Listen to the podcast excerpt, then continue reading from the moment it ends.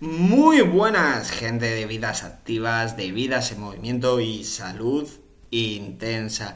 Ya estamos aquí como cada jueves en otro episodio más del canal. Lo primero, recordaros que me podéis escuchar a través de Spotify, Apple Podcast, Google Podcast y Anchor. Y que mi contacto a través de Instagram por si queréis hablar conmigo de cualquier tema o consultar mis publicaciones es todo en minúscula salud barra baja intensa. Y ahí hablamos de lo que queráis. Y vamos ya con este episodio número 50. Y sabéis, el otro día estaba viendo un reel que se hizo viral, un audio de Named Named, que es un grandísimo deportista, buscadlo por si no sabéis quién es, y hablaba sobre la motivación y decía, la, yo creo que la motivación está sobreestimada que la gente busca estar motivada para hacer cualquier cosa. Y es que no, yo coincido totalmente con él en esto, no, la motivación no es ni más ni menos que la euforia previa a empezar algo nuevo. Esa motivación va a ir desapareciendo y al final tengo que hacer las cosas porque las tengo que hacer y punto. Y esa mentalidad de buscar siempre el estar motivado para entrenar, por ejemplo, creo que es errónea porque hay días que no me va a apetecer absolutamente nada y hay que hacerlo porque lo tengo que hacer. Es cierto que luego va a haber cosas que me van a hacer más fácil entrenar cuando esa motivación ha desaparecido. Y precisamente es de lo que va a tratar el tema de hoy, que os voy a dar cuatro consejos, cuatro pautas, cuatro tips que van a hacer más fácil el entrenamiento en esos días que no me apetece hacer absolutamente nada. Y dicho esto, puestas las cartas sobre la mesa, empezamos. ¿Sabéis? Hay días que se hace realmente complicado entrenar porque cuando estamos con la energía a tope, con ganas de comernos los hierros, resulta fácil entrenar. El problema son esos días que no me apetece hacer absolutamente nada, que no me apetece ni pasar el torno del gimnasio. Esos días son los que seguramente marquen la diferencia con los que podamos obtener el resultado. Por eso hoy os voy a dar mis cuatro consejos para entrenar o que nos sea más fácil cumplir el entrenamiento en esos días pues que sinceramente no apetece hacer nada. Deciros que estos consejos, estos cuatro consejos o comportamientos son los que yo hago para hacerme un poquito más llevadero el hecho de más que nada empezar el entrenamiento porque muchas veces lo que cuesta es empezarlo. Una vez que estás en él pues ya te dejas llevar, igual aprietas un poquito más o aflojas, eso va dependiendo de cómo tú te vas viendo y de lo que te va exigiendo el, el, propio entrenamiento. La mayor parte de estos consejos son previos al entrenamiento porque lo que buscamos es ese día que no tengo ganas, que no me encuentro bien, poder entrenar y no saltarnos el, entrenamiento. Y como ya os he dicho son los que aplico yo que mucha gente tendrá sus métodos sus, patrones sus conductas que le hagan más fácil eh, entrenar en, en estos días. Porque hay que entender el entrenamiento pues como algo que tengo que hacer sí o sí, que no siempre voy a estar con ganas, siempre voy a estar motivado. Y a veces simplemente tengo que entrenar porque me toca, porque es bueno para mí. Y si no tengo esta perspectiva para empezar de que mm, pienso que siempre voy a entrar al gimnasio y voy a estar hiper motivado, no, esto, esto no va a pasar. O sea, hay veces que hay que hacer las cosas porque tengo que hacerlas y punto. Y esto nos va a ayudar. Y bueno, no me extiendo más y vamos a empezar con, con los comportamientos, con los consejos que os doy. Y el primero es que tenga una planificación coherente, que sepa perfectamente lo que voy a hacer.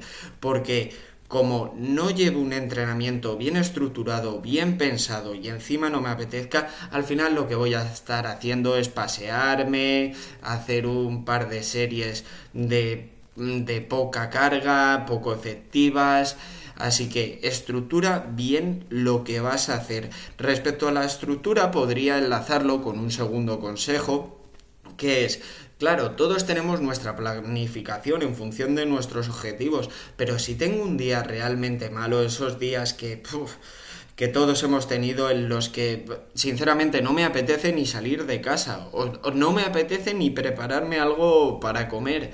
Pues igual esos días hay que ser un poco más flexible con el entrenamiento y amoldar nuestra planificación y poner ejercicios que nos gusten. Por ejemplo, yo los días que digo, Buah, tengo que entrenar, pero es que no puedo, es que no, no doy más de mí pues esos días intento meter pues los ejercicios que más me gustan a mí, por ejemplo, el de empuje horizontal, un press de banca o un press con mancuernas, también me gustan los de empuje vertical, el press militar de hombro, pues esos ejercicios son los que yo me planifico para para el día que me he levantado fatal. Y bueno, realmente tampoco hace falta tanta planificación para esto. Es decir, si te has levantado y notas que no puedes con tu vida y te toca entrenar pierna, pero ves que no vas a rendir, que no vas a hacer absolutamente nada, pues coges de tu planificación un día de los ejercicios que te guste, ya lo cambiarás,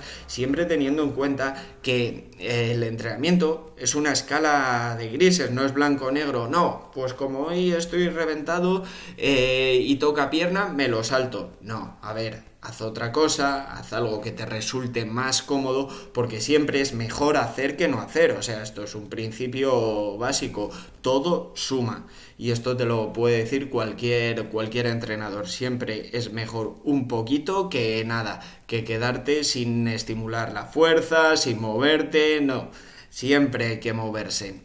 Bueno, después de estos dos consejos, eh, voy con el tercero. Y es que es un poquito relativo porque os diría que escogierais vuestra hora de entrenamiento. Y es relativo porque a veces no tengo opción de escoger esta hora porque el entrenamiento como digo se tiene que ajustar a nuestra vida no nuestra vida al entrenamiento. Entonces muchas veces no dispongo de ese espacio horario que me gustaría entrenar pero en la medida de lo posible intentad buscar esa hora que sé que voy a tener un poquito más de, de hype, un que voy a estar un poquito más alto de ánimos, con más predisposición al esfuerzo. Os pongo mi ejemplo en mi caso personal, por ejemplo, yo me levanto ahí que digo, uff, se me va a hacer el día cuesta arriba, buah, tengo que entrenar, pues intento cuadrarme una hora de la mañana, no de primera hora porque igual si me he levantado muy cansado es que me cuesta hasta, hasta entrar por la puerta del gimnasio, pero una horita a media mañana donde sé que me voy a ir activando y es donde mejor me voy a encontrar, intento cuadrarme ahí el, el entrenamiento. Habrá gente que diga, bueno, yo prefiero última hora porque yo salgo del trabajo después de ocho horas sentado y es mi liberación. Bien, también vale, intenta buscar un hueco en esa hora. Y, hombre, salvo que sean actividades dirigidas o clases, por ejemplo, las box, clases de CrossFit, donde tienes horarios prefijados, generalmente los gimnasios, y más ahora que está siendo el boom, ofrecen eh, horarios muy, muy flexibles. O sea, te abren a las 6 de la mañana, 6 y media y te cierran algunos a las 11 de la noche. Tienes muchas posibilidades de elegir un horario y cuadrarlo con tu trabajo. Y es que esto de la hora va a resultar fundamental porque si llegas ya agobiado por la hora porque te, sientes fuera de tu zona de confort, el entrenamiento, bueno, puede que lo hagas, pero va a ser un poco deficiente. Y vamos con el cuarto consejo. Este a mí me es realmente útil, que es jugar con las comidas previas y post entreno, que sirve como aliciente porque realmente tú entrenas y luego tienes que nutrir tu cuerpo o antes y jugar con estas comidas, yo sobre todo con las post entrenamiento, pero también se podía hacer las previas, que sean comidas que nos estimulan, que digas, joder, la verdad es que, bueno, voy a entrenar, pero luego voy a tener un post entreno siempre con productos cercanos a su estado natural, lo menos procesados posibles, pero que te apetezcan, que te motiven, que te den ese aliciente para poder entrenar. Porque, bueno, igual es triste o no, pero cuando estás tirando unas series y estás bastante cansado, el pensar, va, me quedan tres, luego voy a ir, me voy a relajar, me voy a comer, pues no sé, unos pancakes de, con, con sirope, algo así, y estimula bastante, la verdad, el, el pensar en en el después, porque te hace a la idea de que ya el entrenamiento está prácticamente finalizado cuando a veces no, a veces queda mucho entrenamiento, pero pensar que te queda poco para el disfrute puede ser un aliciente que, marca, eh, que marque la diferencia estos días. Y con el último consejo, ya es con este sí que os digo que este es el que el definitivo, el que marca la diferencia y es el grupo de entrenamiento. Cuando no me apetece entrenar, tengo que buscar ese grupo o esa persona, ese compañero de entrenamiento que su sola presencia hace que yo rinda más, hace que me apetezca. Primero, porque me lo paso bien o porque me motiva más, porque me exprime. Esas personas, entrenar con esas personas, hace que un entrenamiento en el que pudiera dar un 5, dé un 7. Y Incluso el día que me hubiera saltado el entrenamiento, entrene porque he quedado con esa persona. Eh, esto sí que es fundamental y creo que es bastante común a todas las personas. Si tú tienes tu compi de entrenamiento y con tu compi de entrenamiento te motivas, lo va a hacer todo mucho más fácil. Eh, tu grupo de entrenamiento o tu compañero, pues generalmente suele tener un nivel similar a ti. Y no me refiero a que levante las mismas cargas. Yo, por ejemplo, he entrenado con chicas con las que me motivaba un montón, levantaban menos carga que yo, pero aún así me motivaban porque su carga, aunque mm, en volumen total fuera menor, decía, joder, si ella se ha esforzado y ha estado ahí a dos repeticiones del fallo con esa carga, digo, yo tengo igual que agregarlo un poquito más. Porque al final, nos guste o no, pues el ser humano, el ser humano es, sociedad, es relaciones, es el, el compartir y tener una relación sana con tu grupo de entrenamiento con, o con un compi de entrenamiento va a hacer que, que, rindas mucho más. Y bueno, estos son mis cuatro consejos, cuatro tips que os puedo dar para entrenar esos días que son más complicados.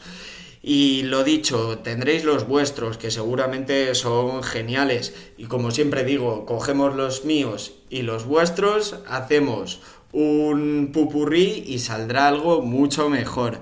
Bueno, ya con esto acabo este episodio que creo que ha sido bastante sencillo, pero útil. Y nos escuchamos todos los jueves. Os digo mi contacto a través de Instagram, todo minúscula, salud barra baja intensa, por si queréis hablar conmigo o consultar mis publicaciones. Y lo dicho, nos escuchamos todos los jueves. Y por favor, seguir creciendo, seguir construyendo y a volar.